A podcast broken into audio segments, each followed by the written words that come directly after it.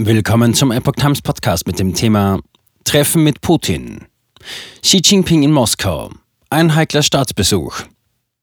Ein Artikel von Steffen Munter vom 20. März 2023. Russland ist im Ukraine-Krieg und im internationalen Umfeld in Bedrängnis. Für Chinas kommunistisches Regime wäre ein Moskauer Regierungswechsel in Richtung Pro-Westen eine Katastrophe. Eine militärische Unterstützung von Putin wäre aber auch eine heikle Angelegenheit. Vom 20. bis 22. März ist Chinas Staatschef in Moskau zu Besuch. Kurz vor dem Staatsbesuch des chinesischen Staatschefs Xi Jinping bei Wladimir Putin zeigt sich Russlands Präsident erstmals seit dem Ukraine-Krieg im besetzten Gebiet und besuchte die Hafenstadt Mariupol sowie die 2014 von Russland annektierte Halbinsel Krim, gerade zum neunten Jahrestag der Annexion. Putin bei Xi kurz vor Kriegsbeginn.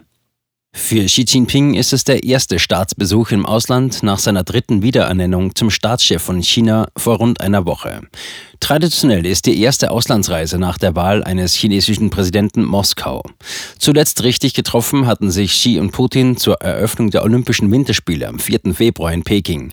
Nur vier Jahre nach dem Ende der Spiele am 20. Februar marschierten die russischen Truppen dann am 24. in der Ukraine ein.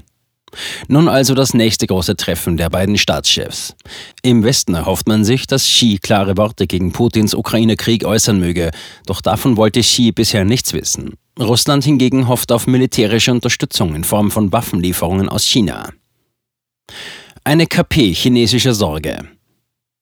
In den Staatsmedien Chinas wird der Staatsbesuch als Friedensmission propagiert. Doch was sind Xi Jinpings eigentliche Pläne für seine Russlandreise? Die chinesischsprachige Epoch Times sprach mit einem Experten für chinesische Angelegenheiten. Die größte Angst der Kommunistischen Partei Chinas, KPC, hinsichtlich des Ukraine-Kriegs sei es, dass die Putin-Regierung wegen einer Niederlage in der Ukraine zusammenbreche und eine pro-westliche Regierung in Moskau entstehe, meinte Chang Chin-mo, Direktor der Abteilung für Diplomatie und internationale Beziehungen an der Tamkang-Universität in Taiwan. Friedensmission? Etwa vor einem Monat legte China einen Zwölf-Punkte-Plan für ein Ende des Ukraine-Krieges vor. International war man von den chinesischen Vorschlägen wenig begeistert.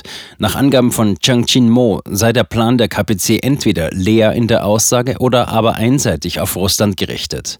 Doch selbst Russland wolle den Plan nicht, denn die per Referendum zu Russland gehörend erklärten Gebiete der Ostukraine sowie die Krim seien nicht diskutabel, so der China-Experte.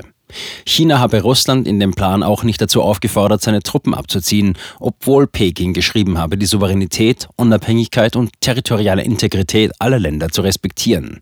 Daher wird dieser Vorschlag von der internationalen Gemeinschaft natürlich nicht akzeptiert.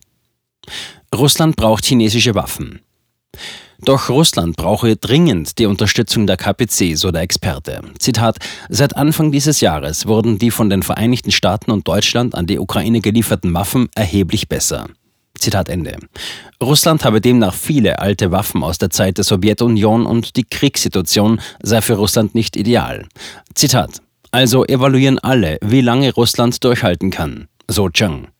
Tatsächlich habe Chinas KP Russlands Armee bereits unterstützt mit Lebensmitteln und Mikrochips für Waffen und Xi sei bestrebt, Putins Regime weiter zu unterstützen.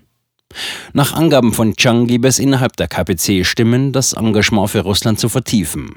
China solle demnach militärische Hilfe leisten, um die internationale Gemeinschaft zu Gesprächen mit China zu zwingen. Insbesondere, weil seit dem Ballonzwischenfall die Beziehungen zu den USA noch angespannter geworden sind.